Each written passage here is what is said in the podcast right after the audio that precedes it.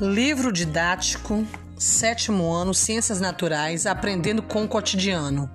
Autores: Eduardo Leite do Canto, Laura Celoto Canto, editora moderna. Capítulo 8, página 160. Conteúdo Aves e Mamíferos. Na página 160, você vê uma imagem aí de um animal tatu-bola, representando os mamíferos. Na página 161, vai ter um texto sobre o ser humano é a grande ameaça. Por que o ser humano é a grande ameaça? ameaça de todos os outros para com todos os outros animais. Por quê? Então, essa, essa reportagem fala sobre o ser humano atropela, eletrocuta, ataca, seja lá por cães e pessoas, Ataca quem? Os animais silvestres. Então, os animais silvestres são vítimas do avanço. Que tipo de avanço? Do avanço indiscriminado das cidades sobre o seu habitat. Mesmo, mesmo na Amazônia, os bichos não escapam dessa invasão humana. Então ele vem aqui, o autor retrata uma reportagem importantíssima sobre o ser humano que ataca todos esses animais silvestres, porque ele ocupa esse habitat natural desses animais. Na página 162, vamos falar sobre os animais vertebrados, continuando sobre, né, que falamos sobre os peixes, falamos sobre os anfíbios, falamos sobre os répteis e agora vamos falar sobre as aves e vamos falar sobre os mamíferos. Então, desenvolvimento sobre o conteúdo aves. Quem são essas aves? Quais são as características dessas aves? Como que elas se adaptam ao meio? Ao e como elas se adaptam é, ao voo? Elas se reproduzem como? Então vamos ler esse capítulo na página 162. Aves, galinhas, pombos, pardais, beija-flores e patos são exemplos de, aves, aves que são vertebrados, que respiram por pulmões, que têm bico, que apresentam o corpo coberto por penas. Assim como os répteis e os anfíbios, as aves são dotadas de quatro membros em seu corpo. No entanto, nas aves, diferente dos répteis e dos anfíbios, os dois membros anteriores se apresentam na forma de asas. Então, as aves, nos seus membros anteriores, possuem a apresentação em forma de asas. Na página 163, tem uma imagem aí de aves. Então vamos falar sobre as aves que se reproduzem por meio de ovos e também vamos falar sobre muitas aves que estão adaptadas ao voo. Aves que se reproduzem por meio de ovos. Nas aves, a fertilização é interna. Assim como nos répteis, as aves apresentam também ovos amnióticos. O que são ovos amnióticos? São ovos que dentro desses ovos possuem uma reserva nutritiva uma bolsa preenchida com líquido que vai nutrir esse embrião. Então, esses ovos também, eles se desenvolvem uma casca, uma casca conhecida como casca de carbonato de cálcio, que o protege e protege o embrião. Protege para quê? Contra o quê? Contra a dessecação. Para não secar o que o líquido que está dentro desse ovo e também vai permitir as trocas gasosas, ou seja, a entrada de gás oxigênio e a saída do gás carbônico. Isso são trocas gasosas. Na maioria das espécies, os ovos são vigiados e mantidos aquecidos pela mãe, ou, ou também ambos os pais, até o nascimento desses filhotes. Então, eles aquecem esses ovos, que continuam recebendo cuidados tais como proteção, alimento, nessa primeira fase do seu desenvolvimento. Muitas aves estão adaptadas ao voo. A locomoção das aves envolve o uso de seus membros posteriores, que lhes permite andar E no caso da espécie natatória, tais como marreco, pato, realiza movimentos de impulso dentro da água. É a forma de se locomoverem. Na maioria das espécies de aves, os membros dianteiros, as asas, são utilizadas para o voo. Veja aí a imagem do, do tuiuiu, na página 163. Você vê que a ave está em voo. E ela está utilizando essa, esses membros dianteiros delas, dela. Além das, das asas, as aves apresentam várias adaptações ao voo, entre as quais os potentes músculos que movem essas asas, localizados aonde? No próprio peito dessa ave. Então tem músculos mais resistentes. E o fato do seu esqueleto ser relativamente leve, porque os seus ossos são porosos, também vai dar essa oportunidade deles voarem. Algumas espécies de aves, ao longo da história evolutiva, perderam a capacidade de voar, como por exemplo as emas, os avestruzes e os pinguins. No caso dos pinguins, os membros dianteiros deles funcionam como nadadeiras, garantindo também assim um movimento preciso dentro da água em seus mergulhos. Dê uma olhada aí nessa página 163, vocês vão ver aí os pinguins também no seu habitat natural. Na página 164, vai ter uma abordagem sobre os bicos dos, dos, das aves e as patas dessas aves. E também um, uma breve noção de anatomia. Então, os bicos estão adaptados à alimentação. Veja aí as imagens: a arara, o beija-flor, o pato, o gavião têm os seus bicos diferenciados. Para quê? Para eles se alimentarem, para que eles se alimentem e se adaptem a, essa, a esse ambiente. Então, a arara vai quebrar frutas e sementes. O beija-flor, com, com seu bico pontiagudo, ele vai obter o néctar de flores. O pato obtém alimento escoando a água. E o gavião, ele vai rasgar o seu alimento, que é a carne. Então, os bicos das aves apresentam uma grande diversidade de formas, de formatos. Para quê? Para sua adaptação. As patas também estão adaptadas ao modo de vida desses animais. Percebam aí, tem uma imagem do pato. Olha aí a, o, o, as patas deles. É para impulsionar a água.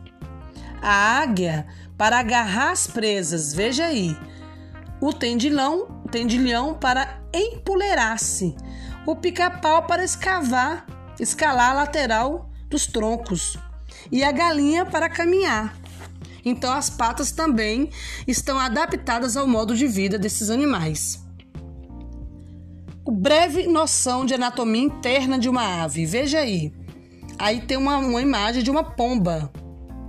Então você vai ver o cérebro, a medula espinal, o pulmão, os rins, o fígado, o coração, o orifício da cloaca. Então, internamente, os órgãos desses animais. Na página 165, vamos falar de uma outra classe, a classe dos mamíferos. Quem são os mamíferos? Quais são as características dos mamíferos? Como que é a reprodução dos mamíferos? Na página 165. Mamíferos têm pelos e glândulas mamárias. Por exemplo, quem são eles? Gatos, ratos, cachorros, bois, porcos, morcegos, capivaras, tatus, girafas, cavalos, elefantes, rinocerontes, cangurus, baleias, golfinhos, macacos, seres humanos. Todos esses aí são exemplos de mamíferos. Os mamíferos são vertebrados e respiram por pulmões, possuindo também características que os distinguem dos demais vertebrados. Por exemplo, pelo na superfície do corpo e glândulas mamárias. Após nascer, os filhotes, os filhotes são nutridos nos estágios iniciais do seu desenvolvimento pelo leite. Leite produzido nas glândulas mamárias da mãe. Por isso a palavra mamíferos. Diferentes modos de locomoção dos mamíferos. Como que eles se locomovem?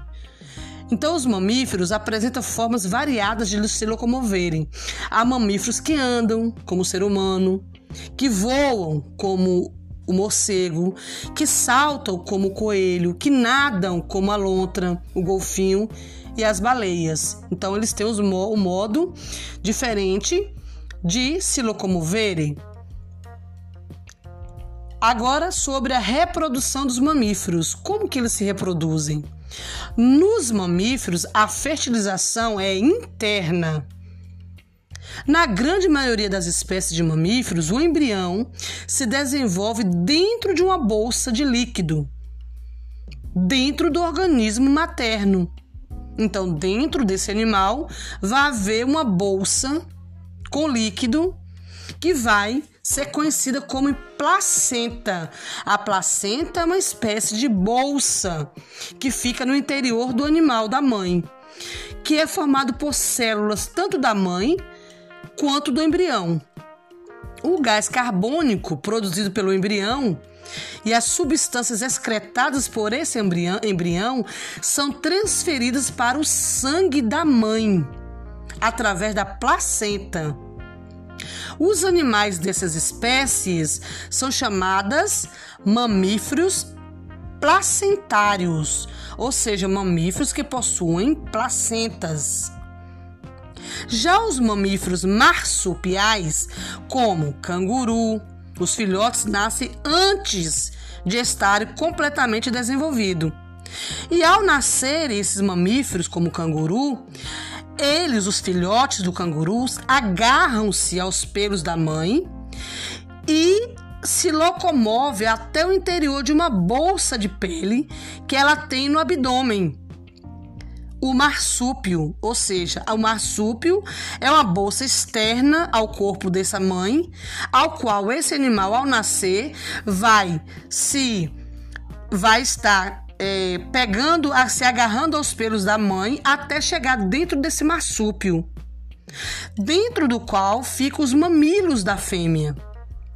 Lá dentro desse marsúpio que tem esses mamilos da fêmea, lá esse, esse, esse animal estará protegido. Ou seja, esse filhote completa o seu desenvolvimento dentro desse marsúpio. E lá ele é nutrido pelo leite materno. Na página 166, vai falar ainda sobre os marsúpios, a espécie de marsupiais nas quais a fêmea não possui marsúpio. Nesse caso, o filhote completa seu desenvolvimento sobre o ventre da mãe. Ele nasce, mas ele não tem, a mãe não tem o marsúpio e ele vai continuar é, no ventre por cima do ventre da mãe. Entre os marsúpios que vivem no nosso país estão a catita, a cuíca e o gambá comum. São exemplos de marsúpios. Marsupiais. Outro exemplo de marsupiais são o koala e o canguru, que vive aonde? No nosso país? Não, na Austrália.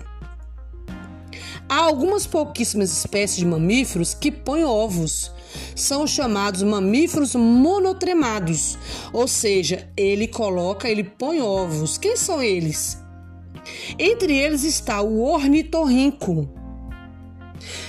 Esse animal ele é dotado de bico e cujo corpo é coberto de pelos. Normalmente as fêmeas colocam dois ovos em um ninho revestido de folhas e choca esse, esses ovos. Após o nascimento, os filhotes se alimentam lambendo o leite que escorre das glândulas mamárias da mãe. Por isso, ele é um mamífero. Só que é um mamífero que coloca, põe ovos e ele choca os ovos deles. Então é conhecido como mamíferos manotremados. Aqui abaixo, na página 166, tem aí um exemplo de anatomia interna do mamífero, no caso um golfinho. Olha aí o golfinho. Tem um coração, tem um fígado, tem intestino, tem o pulmão, tem o estômago, tem o rim, tem, tem os testículos, tem, tem pênis, tem ânus, tem cérebro. Então, é um animal dotado de todos esses órgãos aí. Na página do 167, você vai ver a anatomia de um chimpanzé. Uma chimpanzé. Então aqui você vai ver cérebro, coração, estômago, bexiga, ovário, vagina, pulmão, fígado, cérebro, como eu já tinha falado. Então aí são os órgãos internos dos mamíferos o mamífero aquático e o mamífero terrestre.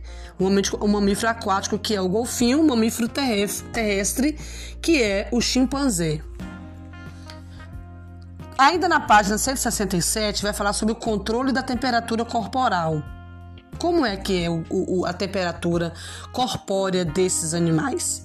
Então, é, por exemplo, no termômetro, é, nós percebemos é, a a temperatura se o ser humano está com febre ou não. Então, ao redor de 37 graus Celsius corresponde aí é, a temperatura está praticamente é, com algum tipo de febre. Então, febre é uma condição caracterizada por temperatura corpórea acima do valor normal. Na maioria dos casos, a febre é resultado de uma reação do organismo a alguma doença. Então, quando se vê a febre, é porque realmente está com alguma doença, no caso, esse corpo. O ser humano é um exemplo de organismo homeotérmico. O que é homeotérmico? Ou seja, que tem a sua temperatura regulada pelo próprio corpo. Então, o próprio corpo regula a, a temperatura do, do ser humano. Já uma lagartixa não possui essa característica. A sua temperatura pode ser maior ou menor, dependendo do local em que ela está. Então, na época mais fria do ano, a temperatura desse réptil, dessa lagartixa, tende a ser menor do que na época mais quente. Organismos cujas temperaturas não permanecem constante são denominadas pessilotérmicos. Então, pessilotérmicos não vai ter uma temperatura regulada, vai ser regulada de acordo com o ambiente. Homeotérmico vai ter a sua temperatura regulada pelo próprio corpo. As aves e os mamíferos são homeotérmicos. Todos os outros seres vivos são é, pessilotérmicos. Então, os vertebrados e invertebrados têm também os pessilotérmicos. Já as aves e os mamíferos são homeotérmicos, ou seja, o próprio corpo regula sua própria temperatura. São animais homeotérmicos. Então, na página 168, Vamos falar ainda sobre esses animais homeotérmicos, homeotérmicos. Conseguem regular a temperatura corporal, por isso estão menos sujeitos às variações de temperatura do ambiente. Além disso, alguns deles podem suportar a vida em locais bastante frios, como os pinguins, que vivem em regiões geladas do Polo Sul. No entanto, para manter a temperatura constante, os homeotérmicos precisam de bastante alimento, que é a energia. A energia que vem da onde? Dos alimentos que eles comem. Para quê? Para manter o seu, o seu próprio corpo aquecido. Então, um homeotérmico pode viver em locais frios, desde que encontre alimento em quantidade suficiente para mantê-los aquecidos. Então, através do próprio alimento que ele vai ingerir, que vai manter essa temperatura corpórea. Já os persilotérmicos precisam de relativamente menos alimento, porém, eles estão mais sujeitos às mudanças da temperatura ambiental, pois eles precisam de estar em local mais aquecido para aquecer seu próprio corpo, no caso dos, é, dos répteis. Aqui abaixo você vai ver aqui um mapa conceitual. Então, o mapa conceitual vai re resumir todo esse capítulo. Então, dê uma olhada. Não possui coluna vertebral, possui coluna vertebral. Não possui coluna vertebral, são os invertebrados. Possui coluna vertebral, são os vertebrados. Quem são os vertebrados? Peixes, anfíbios, répteis, aves, mamíferos. Então fica assim. Muito, obrigada.